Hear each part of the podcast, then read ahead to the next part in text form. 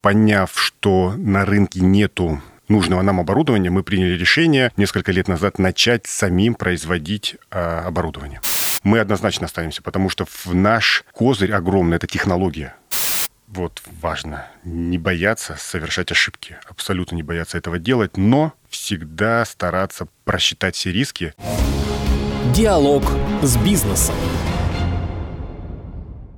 Всем добрый день. Вы слушаете очередной выпуск подкастов «Диалог с бизнесом». И сегодня у нас в гостях Роман Армалданов, коммерческий директор и совладелец научно-производственной компании ПОВ. Здравствуйте, Роман. Здравствуйте. Расскажите, пожалуйста, чем занимается ваша компания? Наша компания занимается переработкой вторичного пластмасса полиэтилен терафталата. Что это ПЭТ такое обычным, обычным языком для простых э, слушателей? Полиэтилен терафталат – это ПЭТ. В пластика делают упаковку. Бутылка, пленка, ну и прочие пищевые и непищевые емкости. Угу. Так, вы э, производство оборудования для вот этой переработки э, делаете или у, сами занимаетесь? У нас производство, так сказать, полного цикла. Мы производим и конечную гранулу, переработанную из вторички, и поняв, что на рынке нету на нужного нам оборудования, мы приняли решение несколько лет назад начать самим производить а, оборудование. Пользуется спросом? Как у нас мы... сейчас переработка идет? Переработка, да, наш конечный продукт в виде высоковязкой гранулы, а, она пользуется на рынке высоким спросом. Мы постоянно расширяемся нашим, нашим мощностям, а, и это нас и привело к тому, что нужно начинать заниматься производством оборудования. А почему вы решили заняться переработкой пластика? Как вы, идея такая пришла? Да. А, эта идея пришла моему партнеру а, примерно около 10 лет назад. А, Все как, скажем так, э, хорошее возникает случайно. Возникла проблема на обычном советском балконе. Да? Такой типовой советский балкон. Он был завален бутылками, пустыми бутылками ПЭТ. Мой партнер обратил на это внимание, стал озадачиваться этой проблемой и понял, что это хорошая ниша для будущего бизнеса. В процессе мы, конечно, а, немножко бизнес перестроили, потому что работать с, с бутылкой, это флекс, так называемая рубленая бутылка, на рынке довольно много компаний, кто на этом а, конкретно специализируется. И оборудования много, и компаний много в России, и сейчас этот рынок прям а, образуется в большой цивилизованный, большой цивилизованный рынок. Мы пошли немножко другим путем, и в процессе изучения этого рынка мы поняли, что при производстве этой бутылки образуется так называемый постиндустриальный отход. Сливы, плавы. И вот именно с этим отходом никто до нашего момента не работал. И мы вошли в эту проблематику и стали ее развивать. Ну, то есть ваш партнер попал в точку, да, и угадал да. с направлением бизнеса. Да, да. И в процессе нескольких лет мы мы как бы выбирали конкретную нишу, чем нам заниматься, и вот мы увидели интерес именно здесь. Все ли шло э, гладко изначально? Ну, Все как ли получалось? В любом, да, как в любом бизнесе, на, с первых шагов ничего гладко не получается. С какими проблемами сталкивались чаще всего? Чаще всего это с, эм, с нехваткой нужного профессионального оборудования. Которые вы решили теперь сами да, производить, да, да? Да, именно так. Потому что аналоги европейские, они либо не подходят, ну, европейские, китайские, либо настолько дороги, что для малого бизнеса они просто неподъемные цены, и там рентабельности не было бы никакой вообще. С чем вы сталкиваетесь сейчас э, больше всего? С сопротивлением откуда? Ну, к нашему счастью, нет сопротивления, потому mm-hmm. что рынок по-хорошему рынок мы его сами и организовываем. На нашем рынке нет вообще никого. Поэтому нам сталкиваться не с кем, бороться нам не с кем. А зеленые? Зеленые, вот хороший вопрос. Да, зеленые а, это одна из причин, потому что мне стало интересно прийти к вам на радио и рассказать о нашей, о нашей истории, о нашем бизнесе и объяснить людям, чтобы они, скажем так, не слушали зеленых, потому что чаще всего люди не понимают, что на самом деле происходит на этом рынке. Весь пластмасс, конкретно наш полиэтилен терафталат, он полностью перерабатывается. 99,9% не доезжает даже до полигона. А то, что доезжает, это бытовой мусор в виде бутылки. А, на, это, на этот бизнес обратили внимание крупные корпорации. А раз они обратили внимание, значит, скоро будет совсем рынок консолидирован и будет только несколько игроков. И уже тогда 100% весь мусор будут собирать именно отходы пластмассы бутылки. Вот. Ну, если рынок э, собирается консолидировать и останется несколько игроков, тогда куда другие уйдут? Получается... Э, это неизбежно. Это неизбежная э, скажем так, эволюция любого бизнеса. Рано или поздно, когда образуется новый рынок, на нем много-много игроков. Со временем, так или иначе, все друг друга либо поглощают, либо уходят и остаются. Это, это нормально. На рынке останутся 4-5 компаний, и это будет хорошо. Он а будет вы не переживаете, понятен. вы останетесь? Мы однозначно останемся, потому что в наш, наш козырь огромный – это технология. С mm-hmm. нашим конкретно отходом и мы его даже сейчас уже не, называем, не называем отход, это вторичное сырье.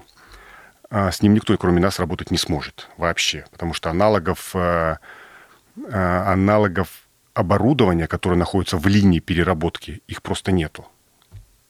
Сильно дорого будет для российского предпринимателя, допустим, приобрести ваше оборудование, или им выгоднее оставаться на европейском?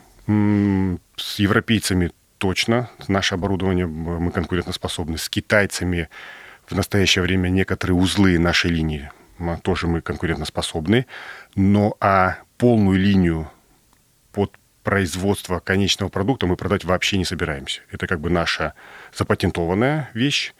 А некоторые узлы это ноу-хау, и мы продавать это не собираемся. Мы будем продавать отдельные узлы, у чего есть рынок. Ну, допустим, там дробилка, шредер, кристаллизатор, а, смеситель. Вот такие вещи, да, у этого есть рынок, и мы будем продавать. Чем мы сейчас и занимаемся, как бы начинаем наши новые отрасли.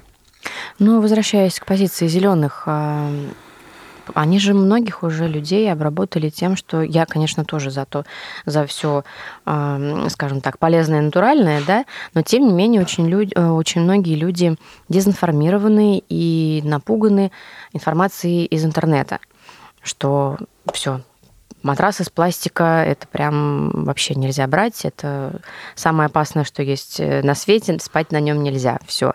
Этот продукт, получается, там большая часть людей, которые придерживаются натурального, да, какого-то здорового образа жизни, они для себя вычеркивают. А это на самом деле не так страшно. И вот, допустим, по остальным э, категориям товара, насколько, э, скажем так, плотно нас э, вот этот ПЭТ окружает в повседневной жизни – вы правильно сказали, именно дезинформированы, потому что люди видят только верхушку айсберга, и когда даже они берут какую-то интересную статью, уже не одни исследования показали, что люди цепляются только за заголовок. Они дальше даже не хотят проваливаться. И если заголовки будут писаться что-то хорошее и светлое, никто даже читать не будет. К сожалению, это да, так, есть так, такое. мы так настроены, угу. к сожалению. Но что касается переработки э, ПЭТа, я еще раз повторюсь, почти 100% его перерабатывает. Весь наш быт, который нас окружает, практически везде присутствует полиэтилен терафталат. Это неплохо, он гипер, гипераллергенный, нет никаких раздражителей. Все э, в тканях это называется лавсан. Если вы обратите внимание при покупке одежды, лавсан есть почти везде, только в разном соотношении. Ну, чем вещь натуральнее, тем, понятно, лавсана меньше. Но лавсан помогает делать вещь лучше, она дольше носится, у нее лучше вид, потому что он, структура другая. А что касается мебели, так вся мебель, вся обшивка делается с, с применением а, ПЭТа. Вторичка практически вся, очень львиная доля идет волокно. Из волокна делают огромное количество конечной продукции, начиная там, от строительных материалов, заканчивая подушками. Оно приятно, оно мягко, да, оно, оно отличается, во-первых, первое, по цене, оно дешевле, чем натуральные угу. продукты, натуральные ткани. Но человек для себя делает выбор. Да, как бы человек всегда голосует рублем, всегда. А вы выходили, допустим, на контакт с зелеными, пытались им донести свою э, позицию и переубедить, скажем, э, в Мы чем-то? только начинаем. Э, у нас есть большой союз, союз переработчиков пластмассы. Мы там этот вопрос неоднократно поднимаем, и понятно, что для этого нужны бюджеты. Как с людьми надо работать, а чтобы работать, нужна команда, нужен бюджет. К сожалению, мы только об этом задумываемся, но в перспективе однозначно будет команда, которая будет приезжать на радио, на телевидение и объяснять, что все-таки э, пускай люди приучаются к культуре э, сортировки мусора. Это важнее. Да, потому что реально мусор, когда сортируют, и даже некоторым кажется, что он доезжает в, там, в, на полигон в каком-то уже смешанном состоянии нет. Перед тем, как на полигон попадает э, мусор, его уже сортируют. даже не у домов, где контейнеры, а есть специальные сортировочные центры. Там сортируется мусор, потому что у компаний, которые вывозят мусор, у них они зарабатывают на этом пластмассе. На пластмассе, на других э, вторичных отходах. И только то, что нельзя переработать, они уже увозят на полигон и, и, и закапывают. Ну, Хотя... Вот в моем районе нет, например, э, сортировочных баков. Ну, у вас, мусор не ну, у вас, у вас может быть не быть э, сортировочных баков, но то, что в вашей компании, у нас крупных компаний около четырех на всю страну. Да? У них 100% у всех есть сортировочные базы. У всех. Перед тем, как выехать на полигон, они забирают все, все, что можно перепродать, и остальное уже вывозят на полигон. Это 100%. Но... То есть тот мусор, э, прежде чем доехать до полигона, он э, обязательно где-то у них сортировочный транзит, центр. да, в сортировочном да, да, сортировочный центр 100% он существует. Это как бы, ну, вот уже прям... Это факт. Вот. Но мы, наша компания, мы специализируемся на мусоре постиндустриальном, промышленном мусоре. Да, это огромные корпорации, там, как э, Сибур, допустим. Да, у них, при них есть дочерние компании, которые перерабатывают, э, производят первичную гранулу из, из газа, да, а на этой первичной грануле, на этой первичной грануле делается в основном а, ну, бутылка. Угу. Да, а вот при даже производстве этой бутылки остается некий а, отход. Слив его называют, либо плав. Его раньше, до тех пор, пока не было нашей технологии, его также вывозили на полигон, либо сжигали, либо зарывали. К счастью, даже когда-то это было давно. Он, он не, не, не тактичен, а он не токсичен. Вот, поэтому а теперь этого не происходит. Мы прям с заводов приезжаем, забираем, перевозим себе на предприятие и перерабатываем уже его в конечный продукт в виде гранулы. Вот, и угу. дальше уже люди, мы уже, уже производим э, волокно из него делают. Диалог с бизнесом. Я напоминаю, что вы слушаете подкаст «Диалог с бизнесом». С вами Марина Юдина. И сегодня у меня в гостях Роман Рамалданов, коммерческий директор и совладелец научно-производственной компании «ПОВ». Роман, а где располагается ваш завод? А, производство гранулы у нас находится в Старопольском крае, город Невиномыск. Но сейчас вы локализуетесь в Московской области. Да, сейчас мы а, взяли мощностя в Московской области, это город Раменский. Почему решили сюда перебраться? А, ну, я сам живу в Москве. Мой партнер, он живет в Старопольском крае. Угу. Мы а, при любым... Мы, собер, мы уже планировали расширяться и ставить линию по переработке а, пластмассы тоже планируем в Подмосковье. Да, мы, мы выберем локацию, пока пока Раменская нас устроила, скажем так, цена и качество. Те мощности, которые мы занимаем, нас устраивают по финанс, финансовой части угу. там, и, ну, по всем, и по всем остальным, а, а, там, по логистике, все, на, на нас это устраивает. Вот. Сейчас мы на той базе делаем пока только оборудование. Полностью линию э, для проекта, как бы мы увеличим наши, увеличим наши мощности. Здесь, в Подмосковье? Нет, пока в Ставропольском крае. Ага, мы будем работать сами на себя для того, чтобы сделать необходимое количество линий по производству. Как минимум еще около пяти лет нам нужно производить оборудование, которое нужно нам самим. А потом мы уже только будем думать уже о рынке, как Э, продавать на, на сторону некоторые отдельные узлы нашей, нашей линии.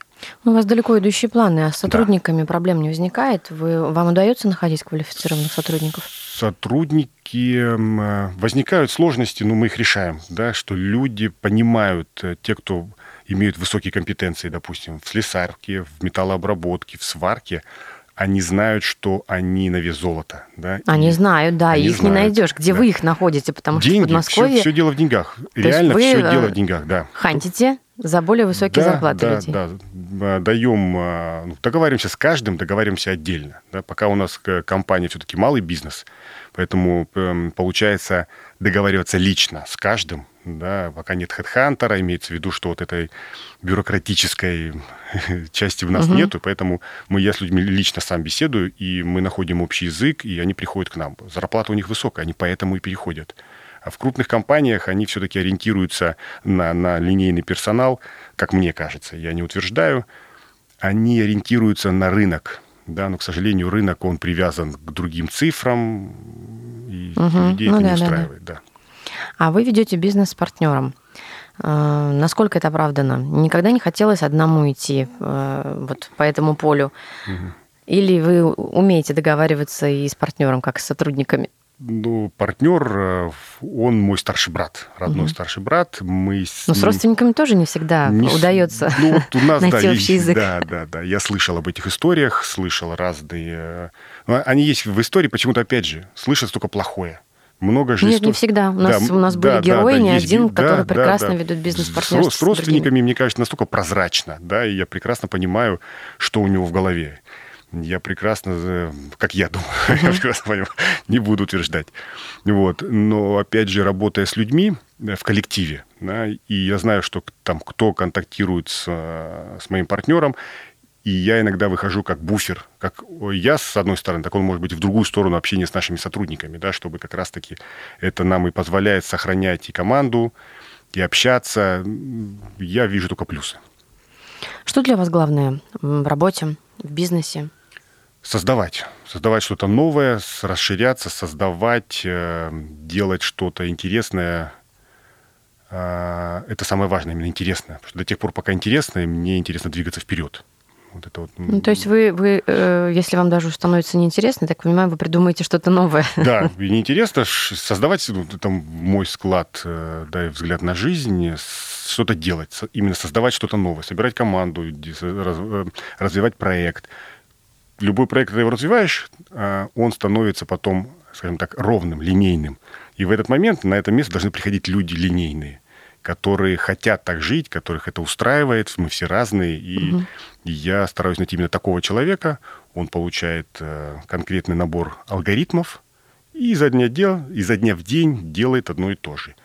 Ну, это, это ему это классно, я, я иду дальше. Понятно. А, ну, для вас бизнес – это, скажем так, непростая ноша или работа в удовольствие? Не, работа в удовольствие – это однозначно. Только в удовольствие. То есть, в принципе, у вас идет все легко, и нельзя выделить того, что, допустим, когда-то хотелось бросить все, уйти куда-то, сказать, да ну. Сложности бывают, но в этом и тоже интерес, это и есть адреналин. Да, поэтому без, без сложности, когда совсем все ровно, это говорит о том, что значит, мы все построили, все хорошо, угу. и можно а, этот, эту выстроенную модель передавать кому-то другому, ну, там, отдел, подразделение, там, какой-то кейс, да, разработали, разработали, сделали, передали. А какой бы вы совет дали начинающим предпринимателям, например, которые вот только-только начали и сейчас какие-то первые ошибки свои совершают? Вот важно не бояться совершать ошибки, абсолютно не бояться этого делать, но всегда стараться просчитать все риски на вперед, э, на то, на, на, ну, грубо говоря, на что человек может просчитать, чтобы он посчитал риски, это важно. Все. Ну да, всего не предусмотришь. Да, всего не но... ну, по своим компетенциям, на что он, скажем так, учился, так пускай и просчитывает. Спасибо большое за интересный, содержательный э, диалог с вами. Я надеюсь, у вас все получится. Я напоминаю, что у нас э, был подкаст «Диалог с бизнесом». В гостях был Роман Рамалданов, коммерческий директор и совладелец компании э, НПК ПОВ. С вами была Марина Юдина. Всего доброго. До свидания. Диалог с бизнесом.